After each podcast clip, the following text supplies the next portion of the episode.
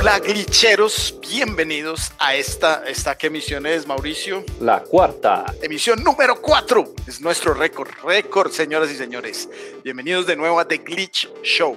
Estamos muy contentos de estar de nuevo luego de esta pequeña para de Navidad, donde recibimos fabulosos regalos gamers y que nos hicieron muy felices. Mauro, hola de nuevo, ¿cómo la pasaste? ¿Qué te regalaron de Navidad? ¿Qué más, Parrita? ¿Cómo están? ¿Cómo están todos? Bienvenidos de nuevo a este su show, The Glitch Show. Eh, hermanito, yo feliz mm, recibí exactamente lo que yo quería, que era un computador nuevo y nada, estoy acá gomoseando, men. Usted sabe que los primeros días de Navidad uno lo que quiere es gomosear y toda la cosa, entonces estoy muy contento, muy contento. O sea que vas a editar este Glitch Show número 4 en un nuevo computador pero cuente, cuente, cuente especificaciones. A ver, a ver. Esta introducción no me la espera. Yo no me esperaba que me fuera a salir con una sorpresa. no, no, no, a ver, no, no nos vengamos muy arriba. Eh, es un computador que tiene unas especificaciones para lo que yo quiero, es exactamente lo que, lo que es, sin venirnos muy arriba. Primero que todo es un computador Samsung, que no es lo habitual, y es el Book Flex eh, de 15.6 pulgadas. Es pantalla táctil y se dobla 360 grados para convertirse como una tablet. Es el que tiene lapicito.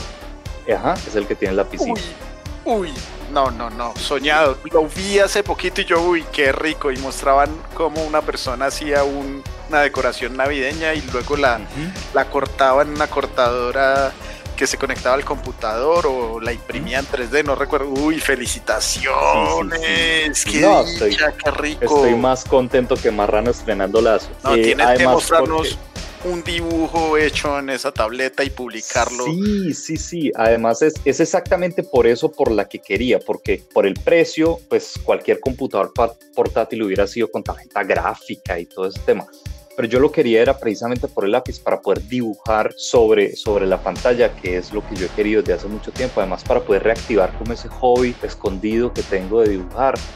Vamos a ver, por ahí les voy a compartir cualquier cosita que, que, vaya haciendo. Mauricio, esto me, me, da a mí, me lleva, me transporta como en una línea de tiempo hacia atrás, al pasado, viendo cómo está el futuro en la tecnología, me regresa y me remonta al pasado de, esas tecnologías que conocimos nosotros tan básicas y que a la vez nos llenaron de tanto asombro cuando, valga la redundancia, iniciamos en, este placer que es jugar. ¿Por qué no hablamos mm. sobre ello? ¿Cómo comenzamos, cómo comenzó Mauricio a jugar? ¿Cómo comenzó Juan David a jugar? ¿Y cómo nos lleva esto a esto que es The Glitch Show? Vamos entonces eh, a los años maravillosos. The Glitch Show.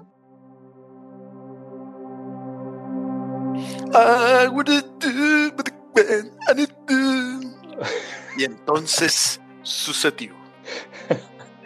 Esa era mi versión de la canción de los años maravillosos. Sí, sí, sí, sí me di cuenta. ok. Bueno, voy a tomar la palabra para empezar yo a contarles cómo fue mi primera vez en el gaming, obviamente. Corría el año, no me acuerdo, pero hace muchísimos años. Y resulta que yo estaba de visita donde una tía que se llama Trujillo Valle. Y estaba visitando a una tía allá mm, y en algún momento estaba acompañando a un primo a hacer una vuelta en el parque algo que él tenía que hacer, entonces como uno es chiquito y es bien pegajoso, pues, uno quiere ir a todo lado y me le pegué y me fui para allá. Estamos hablando de que Mauricio en ese entonces tendría que por ahí unos 10 años, estamos hablando ya de hace bastante tiempo. Y resulta que estaban estos puestos de, de Nintendos donde los niños pagaban por una, dos horas o algo así. Y yo recuerdo muy bien haber pasado por el frente de un local de estos y haber visto un Nintendo. Estamos hablando del primer Nintendo que, salió. Y recuerdo que un niño tenía el control en la mano y estaba jugando Super Mario, el primer Super Mario que salió. Para mí eso fue mágico porque yo veía un televisor y veía que, que la imagen se estaba moviendo y veía que el niño cuando apretaba los botones el muñequito se movía y eso para mí fue amor a primera vista. Y obviamente tenía que decirle a mi primo qué es eso, qué está jugando y entonces mi primo me explicó que eso era una consola de videojuegos, que ahí venían los niños a jugar y que, que pues estaba jugando Mario y pues yo obviamente fui de una corriendo para mi casa a pedirle plata a mi papá y decirle papá quiero jugar y, irme allá a, a, vivir esta experiencia. Yo creo que mi primer contacto cuando cogí el control del Nintendo creo que fue mágico. Yo ahí ya me enamoré y me perdí totalmente. ¿Era Nintendo o Famicom? Era el Famicom, el, el primero. Famicom, sí, porque el, primero. El Nintendo era muy escaso. Lo que veo es que eras muy joven porque pues para encontrar una, como se dice, una tienda o un local de alquiler de consolas y, poder jugar allí, a mí eso me tocó ya fue estando en el bachillerato y luego en la universidad.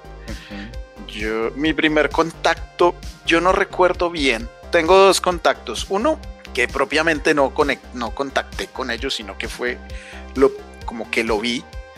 O sea, inicialmente vi comerciales de una consola que se llamaba Nichiman, que la vendían en Colombia. Era como una, como una especie de, de Famicom convertido para venta en almacenes de cadena en Colombia.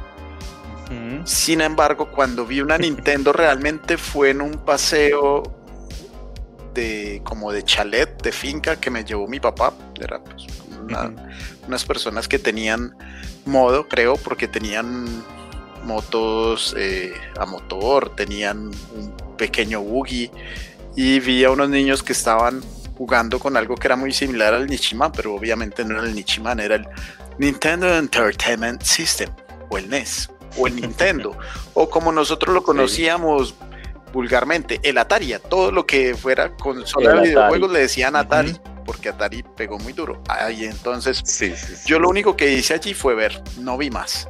Solo veía a Mario saltando, Super Mario Bros. 1, lo conocemos aquí, Mario Bros. 1.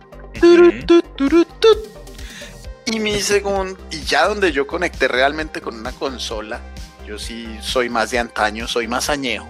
La, tuve el primer contacto con el Atari 2600. Uf, pucha. Esa sensación análoga que no se puede comparar a nada.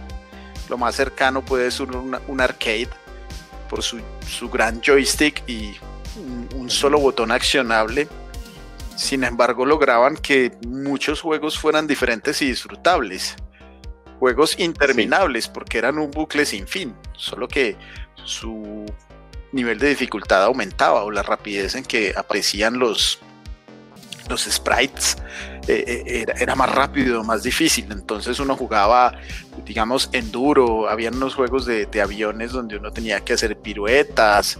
Eh, ¿Cuál más recuerdo? ah, Defender. Yo, yo, recuerdo, yo recuerdo muchísimo uno de unos aviones que era la vista, o sea, uno iba volando como sobre el mar y venían apareciendo como unos barcos recuerdo. Y a lo último, y a lo último uno tenía que enfrentarse a, un uy hermano, me removió usted la, la pucha, me removió usted la memoria, pero de una forma impresionante. Ah, bueno, este 2600, bueno, eh, un juego que recuerdo mucho, Defender.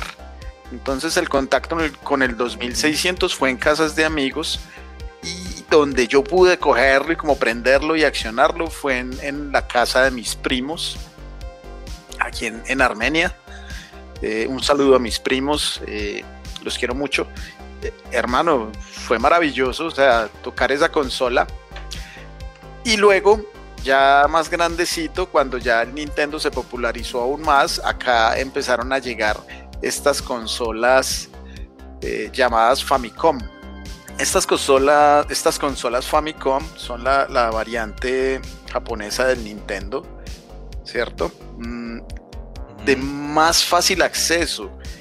Eran como unas copias, entonces eran muy baratas y sus nombres variaban. En mi caso se llamaba Family Computer. Sí, sí, sí, Y allí pues eh, funcionaban estos cartuchos piratas con montones de juegos repetidos. Mario Bros 1, Mario Bros 10, Mario Bros 15, Mario Bros 20, contra 1000. Eso, esos cartuchos, esos, cartuchos que decían 10.000 juegos en uno. Claro, además estos cartuchos no tenían esa pila que traían algunos juegos de, de Nintendo NES originales que ayudaban a guardar las partidas. El caso de Zelda, el caso de de los supercampeones. Ah, bueno, pero el de los supercampeones fue en Super Nintendo ya. No, en el caso de Zelda, creo que era que tenía la, pila para grabar. Porque otros juegos, pues uno eh, salvaba con los passwords. Con los passwords, sí. Y bueno, bueno, ya vamos en que estos son los inicios. Eh, sin embargo, le doy un gran espacio a mi vida a las arcades. Yo jugué mucho arcade de niño. Me encantaba ir a las arcades eh, al frente de, un, de unos almacenes que ahora se llaman Éxito, pero antes se llamaban Ley. Ley. Ah, cabe recordar que no nos están pagando pauta. Esto es para hacer referencia a los lugares que habitamos y compartimos jugando. Eh, se llamaba, creo que gimnasio mental, le decían, el gimnasio mental. Y allí jugábamos eh, juegos como Outrun, eh, bueno, y muchos otros que no recuerdo ahora. Luego hubo otro, otro, otro lugar donde ya conocí juegos como Metal Slug. Eh, Contra. Bueno, Contra no lo jugué en arcade. Contra no lo jugué en arcade. Eh, Street Fighter 2 sí lo jugué en arcade. Street Fighter. Una cosa maravillosa la experiencia en arcade de Street Fighter no se replica nunca jamás en una consola. Es maravilloso. Y logré jugar en, ya cuando se posicionaron las consolas como el Super Nintendo, el Sega Genesis, logré jugar la arcade original de Mortal Kombat, Mauro. La logré jugar eso era por la calle 11, en un local pequeñito. Tenían unas pocas, unas pocas arcades, unos juegos de los X-Men y tenían la original de Mortal Kombat, donde había sangre. Y sé que la original la recuerdo porque el Fatality de Sub-Zero, este personaje, eh, en consola era que lo convertía en hielo y lo destrozaba. Pero en el arcade, o mejor dicho, en el arcade lo que hacía era que le arrancaba la cabeza y, el, y toda la, vértebra de un gancho maravilloso y le quedaba en la mano y decía Fatality. Fatality. yo me acuerdo que, que, Mortal Kombat era, era como, como, ¿cómo le diré yo? Como muy tabú, porque en ese entonces, pues era un juego violento y, y, además que los padres lo fueran a ver uno jugando eso, solo un escándalo impresionante, porque ¿cómo se le ocurre estar jugando eso tan violento? Yo como si me iba todo clandestino. Nos íbamos un combo de amigos. Ah, no, obvio, sí, no. Y nosotros le decíamos, era, en vez de arcade, le decíamos, vamos a jugar maquinitas, vamos a las maquinitas. sí, sí, sí. Eso fue buenísimo. Wow. Digamos que eso. ¿Cuál, fue, ¿cuál fue la primera consola que usted tuvo de, eh, en su poder?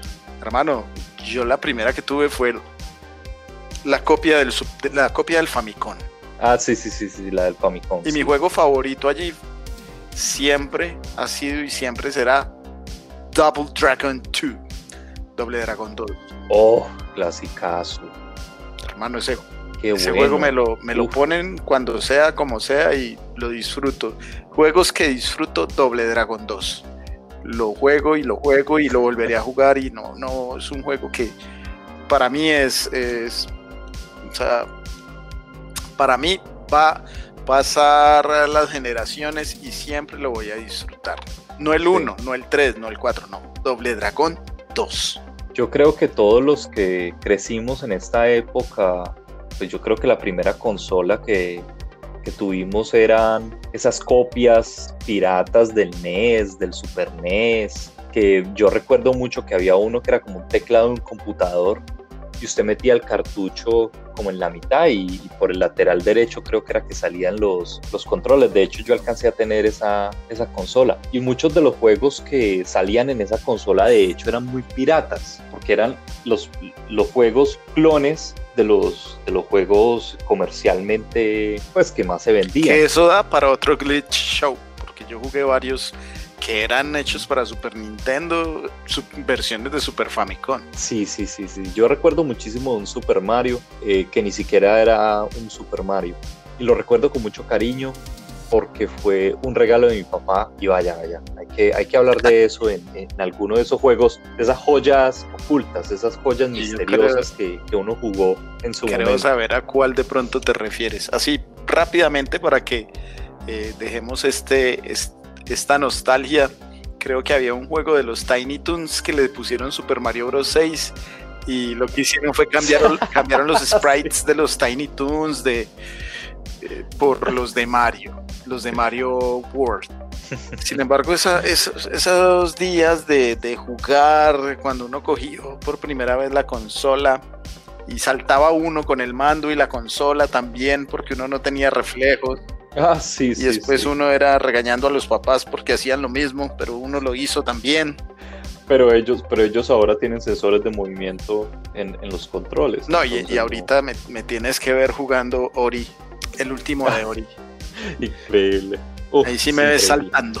Eh, yo, yo tampoco tuve ni NES ni Super NES, pero yo sí tuve una amiga que vivía a la mitad de la cuadra, que ellas, a ella sí le regalaron el Super Nintendo. Y yo me acuerdo que yo mantenía ya metido jugando. Y me acuerdo mucho que jugaba mucho Kirby, jugué obviamente eh, Super Mario World, es increíble ese juego, para mí es el mejor Super Mario de, de, esa época. Y me acuerdo también que había uno de, de, un helicóptero, no me acuerdo cómo se llama, de un helicóptero que tenía que salvar a unos soldados. De pronto si, si me acuerdo o, lo logro encontrar, voy a poner imágenes de, en el video. Pero recuerdo mucho ese juego, hermano. Y yo mantenía ya metido. Esa era la vida de mi amigo. Saludos amiga mía, si me escuchas. En Super Nintendo yo lo que jugaba mucho eran juegos de pelea. Tortugas Ninja Tournament Fighters. Oh, Era excelente.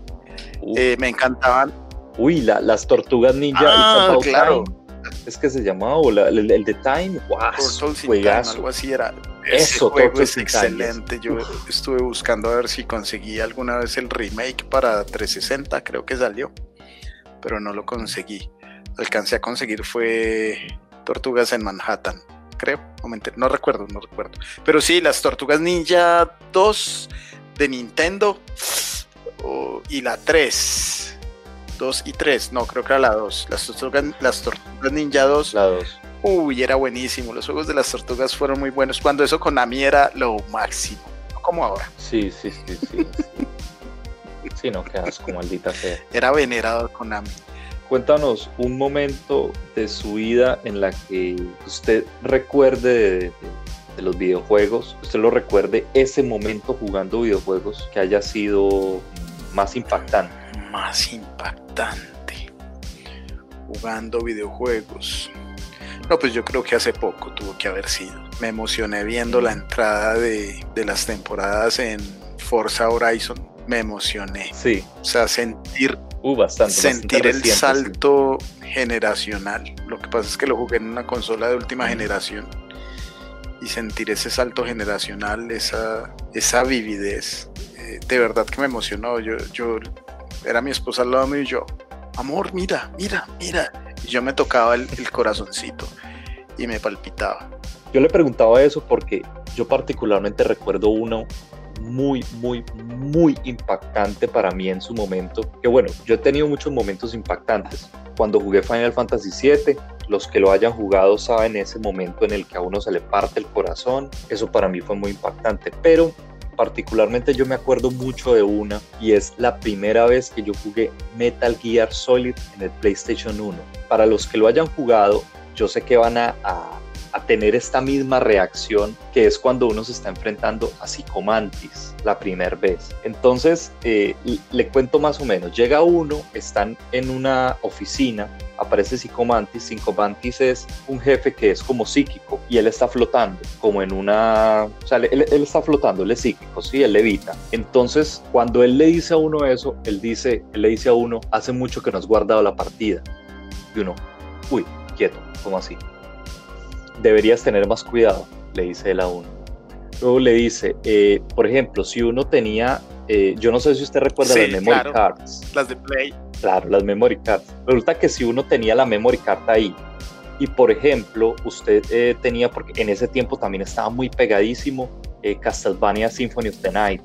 Entonces, por ejemplo, si usted tenía la, el, el save guardado ahí en la memory card.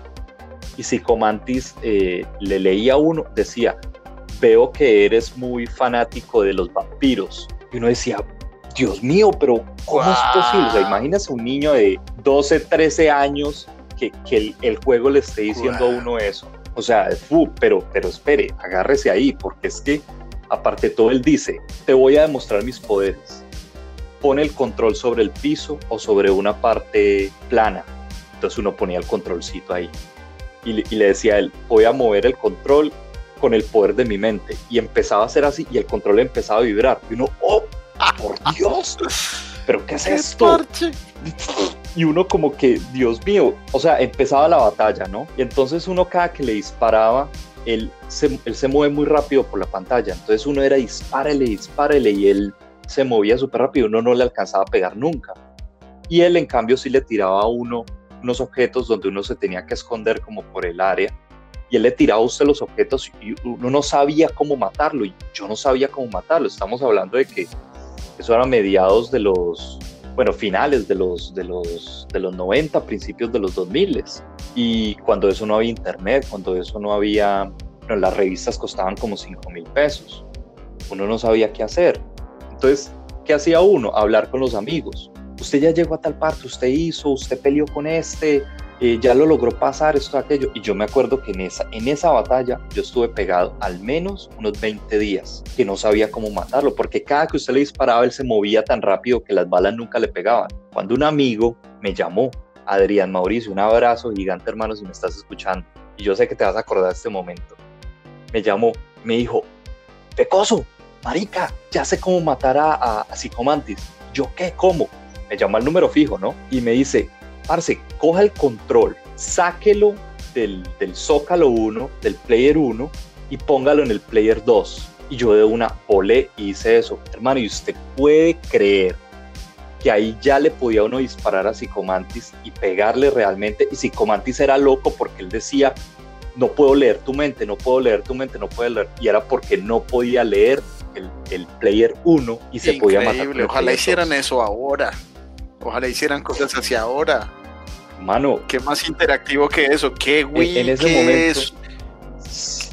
¿Qué Switch? ¿Qué más interactivo que eso? Eso era. Eso fue una genialidad. Y eso, eso es Hideo Kojima.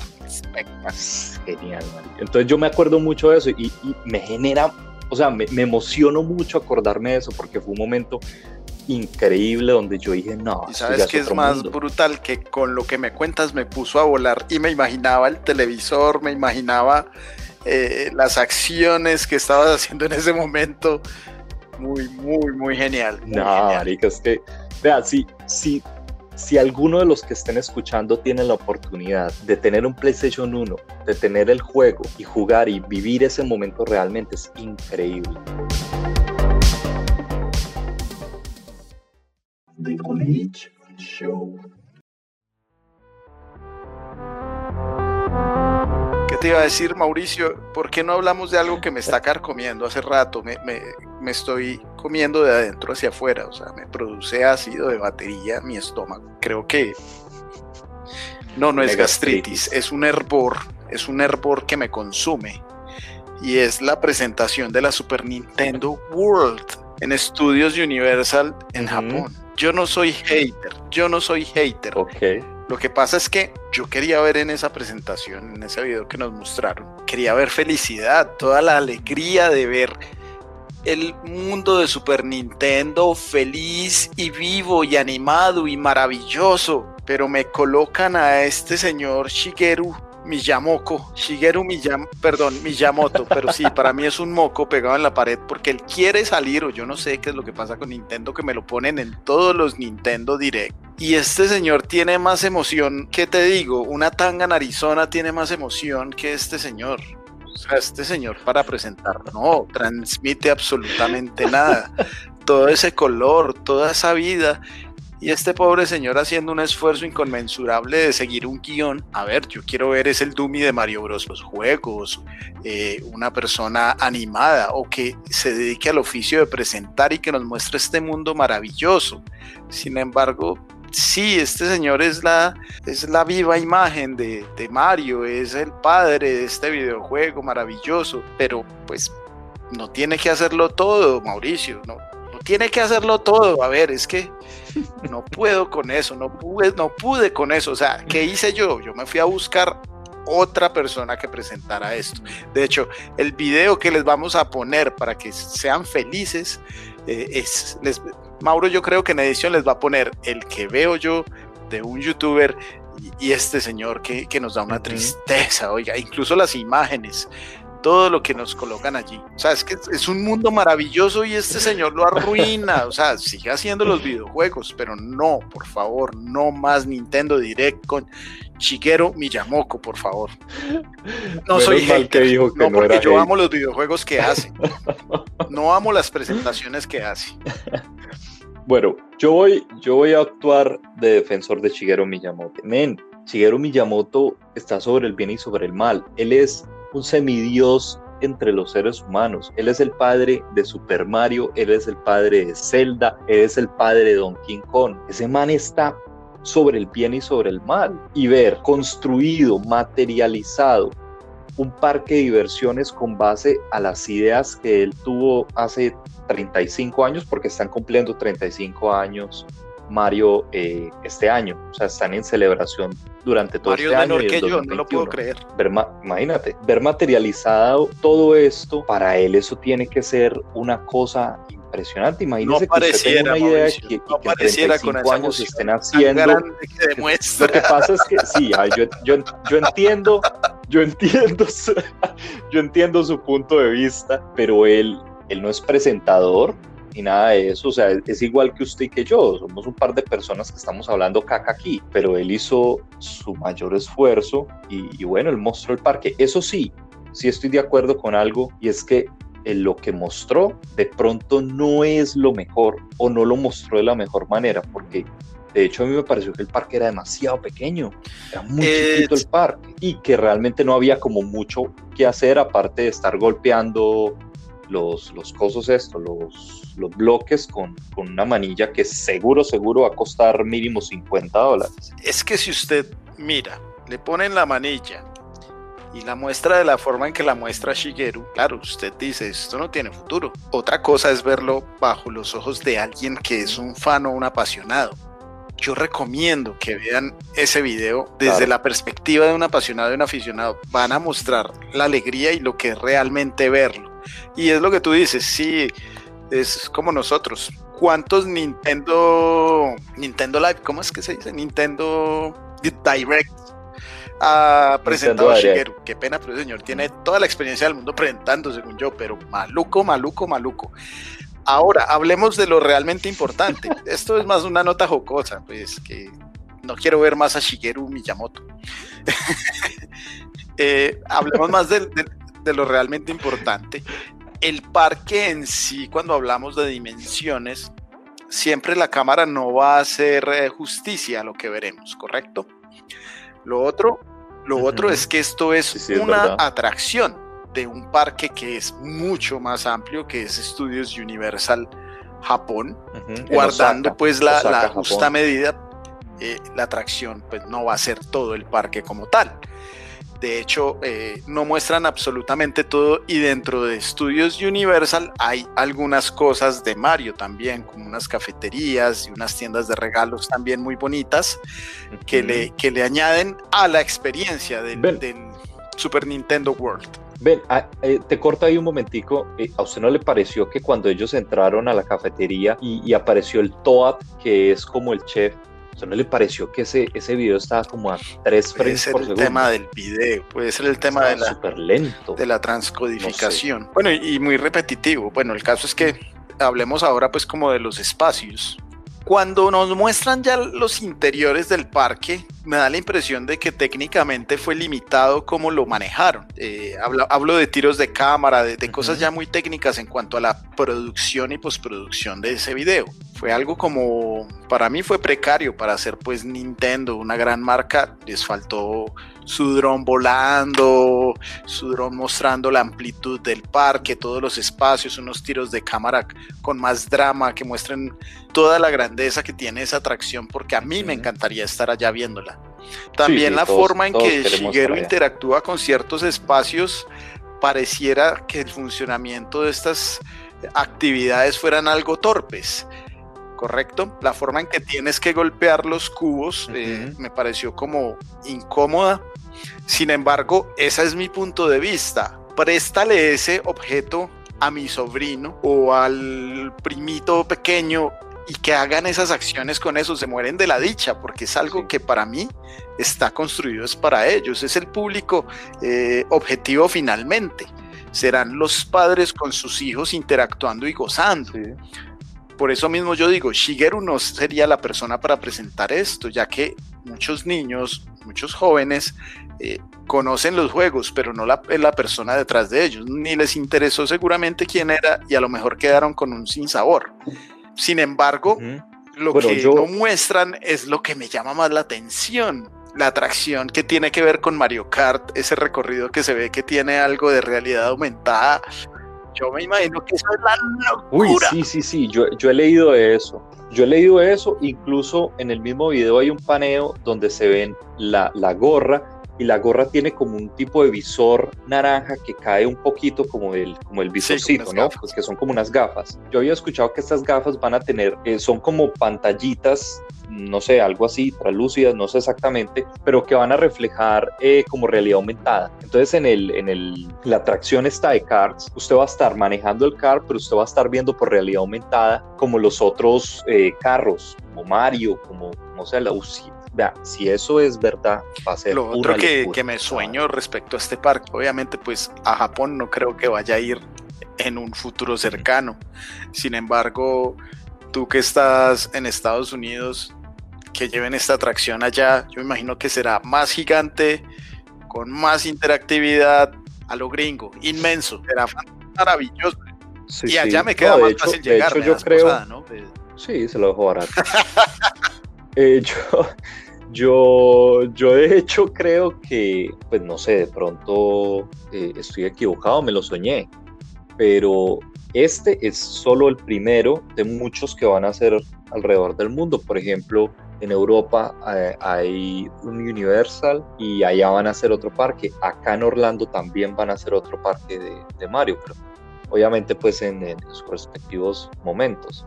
Claro que como el de Osaka, yo me imagino que, o sea, se tiene que ser el más grande y el más espectacular porque la, la cuna de, de la marca Nintendo como tal. Hermano, y así debe ser. Sí, si quieren sacarle dinerillo, esta es la forma, o sea, más parques, y, en Estados Unidos sí, seguro que hacemos el esfuerzo de ir. Yo le digo a, mi mujer que si en algún momento vamos a Japón, que me tenga amarrado con cadenas porque me le pierdo y me quedo en Osaka. Me quedo a vivir, así sea indigente. Es difícil allá. qué, es lo que más te intriga o lo que más te gusta de, con la este parte que dice usted? Eh, lo, que, lo que usted decía ahora, que es lo que uno no vio. Es lo que más, lo que más atención me llama Mm, me preocupa una cosa, que lo había comentado, el espacio se ve muy chiquito.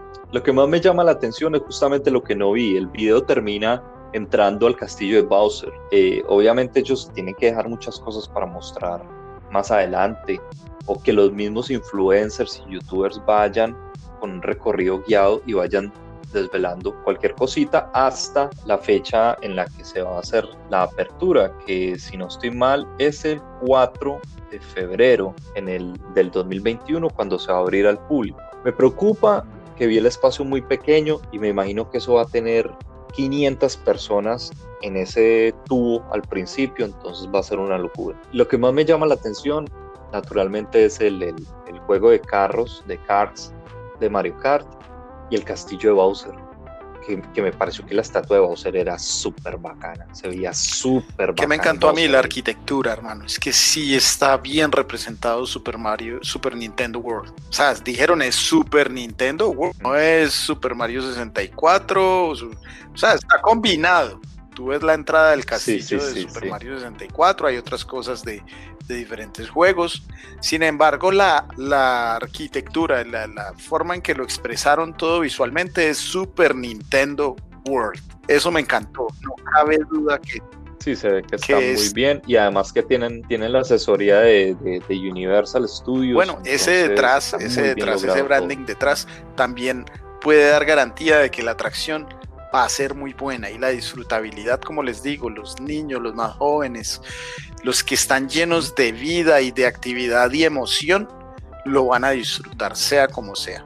Si yo llegara a ir, me convierto en niño y lo disfruto de tal manera que que para eso es, pues no me va a hacer un viaje de infinitas horas para llegar a Japón, para llegar y, para llegar con escepticismo a un parque que nos, lo que nos trata de brindar es alegría sobre todo. El parque claramente va dirigido hacia dos públicos principalmente, captar nuevos jugadores, captar los niños que son los potenciales consumidores de la marca Nintendo, de la marca Super Mario, y naturalmente los adultos para evocando esa nostalgia.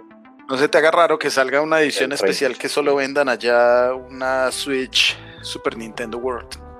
Yo lo haría si yo fuera Nintendo. Sí, seguramente. Sí, seguramente lo van a hacer. Si Nintendo sabe hacer algo bien, es sacarle jugo a sus licencias. No, no en vano llevan 35 años ordeñando. Ni que fuera vaca. Y, a su y con esto, en The le damos paso a nuestra sección favorita de recomendados. Reco, reco, recomendados. Recomendados.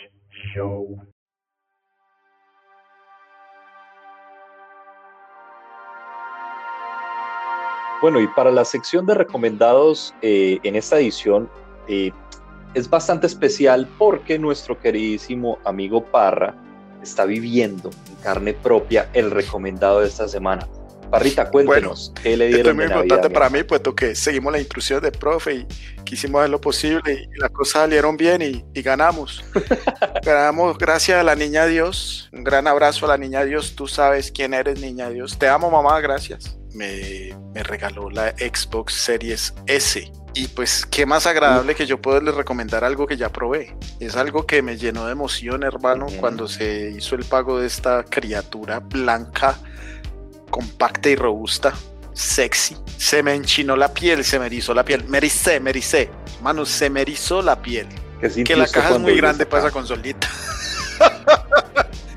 Eso yo destapé esa cajota cuando es que. ¡ah! Es como el chiste, no se lo saben. La muchacha enamorada de un, muchacho que se llamaba, se llama Francisco, entonces la muchacha empieza a quitarle la ropa y empieza qué pecho, Pacho, cuando le quita la camiseta, le quita, le quita el pantalón, qué piernas, Pacho, y cuando le baja el boxer le dice, qué Pacho, Pacho. pues aquí es algo similar, yo, uy, qué cajota, eh, qué bonito, cuando abro, ay, ese pedachito, Pacho, ¿qué pasó? Es súper pequeña, o sea, yo que les voy a hablar con tecnicismo la consola mide de. no, pero marica, Ahora del humor. Ay, que no podía faltar el hueso, hermano. Lo peor es que yo no me río. Entonces le sigo contando. Ah, bueno, listo. No, no, no, no, yo La consola tiene una cajota y esa consola es un pedacito. Yo técnicamente no les voy a decir, mide 34 centímetros de ancho por 21 de largo, no. Mide una cuarta y cuatro dedos de ancho y menos de una cuarta de, profundidad y cuatro deditos pues, de alto. Bueno, sí, las cuartas, No hay media más infalible que la colombiana. Pues es súper pesada para ese pedacito. Entonces yo no tengo una Xbox más grande para medir, yo la puse en sobre mi Play 4 FAT y es casi un poquito más de la mitad de la FAT, ¿vale? Es súper, súper compacta, no suena nada. Yo pongo esa Play y es una turbina. Incluso cuando la dejo prendida descargando algo mientras estoy trabajando, eso suena. mi esposa no puede con el sonido de esa turbina. Eso no, pues eso es un jet supersónico. Eso, eso es una, una de las cosas que, que le iba a preguntar, porque para hacer una consola tan pequeña, los componentes tienen que estar muy, muy pegados y eso obviamente va a recalentar, va a exigir que la consola eh, tenga mejor ventilación. Sí, además pues parece una parrilla para hacer arepas, la parte donde sale el calor. Y lo más increíble es que tú tocas la consola por todos los alrededores, arriba, abajo, los lados, y no está caliente. Solo la parrilla sientes el calor. Y he jugado tanto, sí, es bien grande, ocupa casi todo el, lo profundo de la consola, o sea, hacia el fondo. Y lo más importante que te iba a decir es que la he probado con juegos exigentes, eh, con multijugador, donde todo debe fluir. Por ejemplo, Destiny 2, lo he jugado con, con Forza Horizon 4, donde pues corren muy bien las FPS, los frames por segundo. Y lo he probado con juegos un poco menos eh, demandantes, sin embargo, que su estética, su arte es vibrante como Ori. Uno que si no le exige nada que me gusta, oh, es el estilo gráfico y porque es un juego de nostalgia Battle, Battletoads, Battletoads, lo estoy jugando por nostalgia. el, que, el que sacaron ahora último. Sí, se llama Battletoads y es una, continuación más. Y es un juego que me gusta porque echa chistes flojos como los hago yo y divertido. Y es una estética que a veces lo trolea a uno el juego, es medio troll. Me recordó algo a South Park de Stick But True, algo así, que era el juego Troll, no he jugado la continuación. y el caso es que esta consola, pues para lo que yo tengo técnicamente, que no tengo un televisor 4K, me rinde a los 60 frames por segundo. Eso sí lo estoy viendo y uy, los ojos, te cuento que los ojos se deleitan. Los ojos, o sea, eso es porno para los ojos. Porno de frames por segundo. Yo quiero ver esto ya en 120 frames. Porque si a 60 se ve así, a 120, esto tiene que ser la locura, Mauricio. Qué bacano, qué bacano. Las bondades de la nueva generación. Y eso que ahora eh, hay que esperar todavía un par de añitos más o menos a que salgan los juegos ya con toda la potencia gráfica y todo el tema de, del ray tracing y todo eso, que apenas se están desarrollando. En el momento en el que liberen, ya este año, a principio de este año, liberan el Unreal 5 y empiecen los desarrolladores a manejar estas herramientas y, y finalmente lo que, te iba a decir que se me acaba de olvidar. Ah, bueno, ah, y finalmente algo que yo sé que le preocupa a muchas personas es el espacio en disco. Sí, son menos de menos de 400 gigas para disfrutar realmente. Sin embargo, tengo cinco juegos instalados y creo que me caben aún dos más. La ventaja que tiene el Series S es que los juegos al no ejecutarse en 4K pesan menos por lo tanto eh, equilibra la falta de, espacio con la ocupación del espacio. Y realmente el que quiere jugar juega en lo que tenga. Como te decía, si disfruto Doble Dragon 2 de NES, totalmente. ¿Cómo no voy a disfrutar Ori? ¿Cómo no voy a disfrutar Destiny? ¿Cómo no voy a disfrutar Gears of War 5? Es. Uf, tú me debes la jugada de, empezar con los Gears, seguir las historias rápido porque necesito empaparme, porque yo quiero jugar el 5. O sea, a mí me dicen, tiene que jugarse 5 juegos para llegar al 5. Ah, sí, pero es que hay, por, por historia, por historia es mejor. Ahora, si quieres jugar el 5, juguemos en multijugador del 5. Pero por historia, para que no llegue perdido, porque igual le puede parecer un poco loco lo que pasa en el 5 es mejor que juegue los, los, cuatro anteriores. Comprométase, los pasamos y empezamos al 5 y hacemos una reseña aquí en The Glitch Show, que sea un compromiso. Y lo segundo es para este, para, para, para rematar una recomendación, porque Mauricio no nos cuentas, tú puedes hablar por los dos, porque los dos lo hemos jugado, creo que vamos en el mismo lugar sin querer queriendo, le hemos dedicado buenas horas a este juego y este juego se llama Ori and the Will of the Wisps. Ori and the Will of the Wisps. Ori and the Will of the Wisps es la segunda entrega de Moon Studio, esta desarrolladora que era un poco indie y que dio el salto en Xbox con, el, con la primera entrega que se llamaba Ori and the Blind Forest. Principalmente llamó la atención porque es un juego visualmente hermoso. Es un juego que cada frame parece como una pintura al óleo. Además porque su jugabilidad es muy versátil y es muy buena. Estamos hablando de un juego que es 2.5D, es decir, está en la mitad entre ser 2D y 3D porque tiene profundidad de campo y varias capas se van moviendo. Además que viene a retomar el juego clásico del Metroidvania, que son estos juegos que fueron institucionalizados por Metroid y por Castlevania, principalmente Symphony of the Night, que lo que hacían era un mundo abierto eh, en 2D en el que usted podría ir a cualquier parte, pero estaba limitado por sus capacidades. Entonces, a medida que usted va eh, desbloqueando habilidades o desbloqueando poderes, usted puede acceder a nuevas zonas. Y esto lo que hace es que abre aún más el, el mapa y le da la, como esa sensación de libertad que usted quiere en el personaje. Entonces tenemos un juego que visualmente es precioso, eh, con una jugabilidad que es bastante clásica, modernizada ahora por el tema de los frames y además la historia es espectacular porque si algo tiene este juego y es que es demasiado emotivo y es muy bonito jugarlo usted, quiere saber más de la historia, quiere saber más del lore, quiere saber más de lo que le está pasando al personaje a Ori y a los personajes secundarios que, que, rodean el, personaje. Es un juego súper bonito. No, yo le he metido por ahí unas 20 horas más o menos y eso que llevo tres días jugando. Pues ahorita estoy pegado en una parte donde sigue un ave gigante con cuatro patas y alas y un pico gigante que uno se debe donde uno se debe esconder para que es que no podía hablar, lo tenía atascado. No lo voy a poner, porfa, que me regaña mi mamá.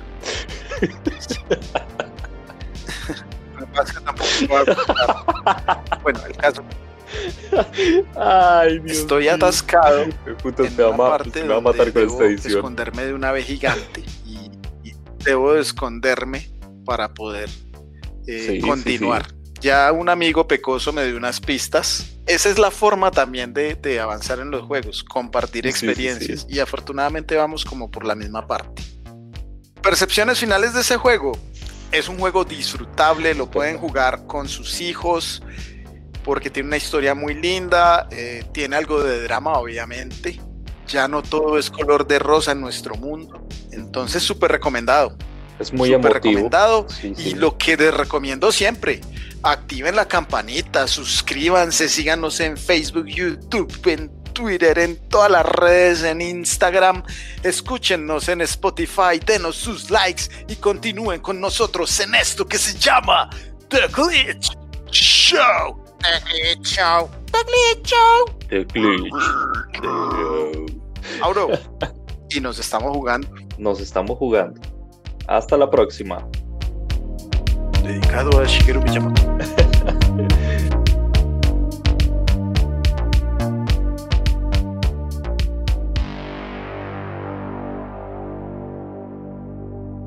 Yo, yo creo que el recomendado, el juego recomendado es igual para, ah, bueno. Entonces discutimos sobre Ori.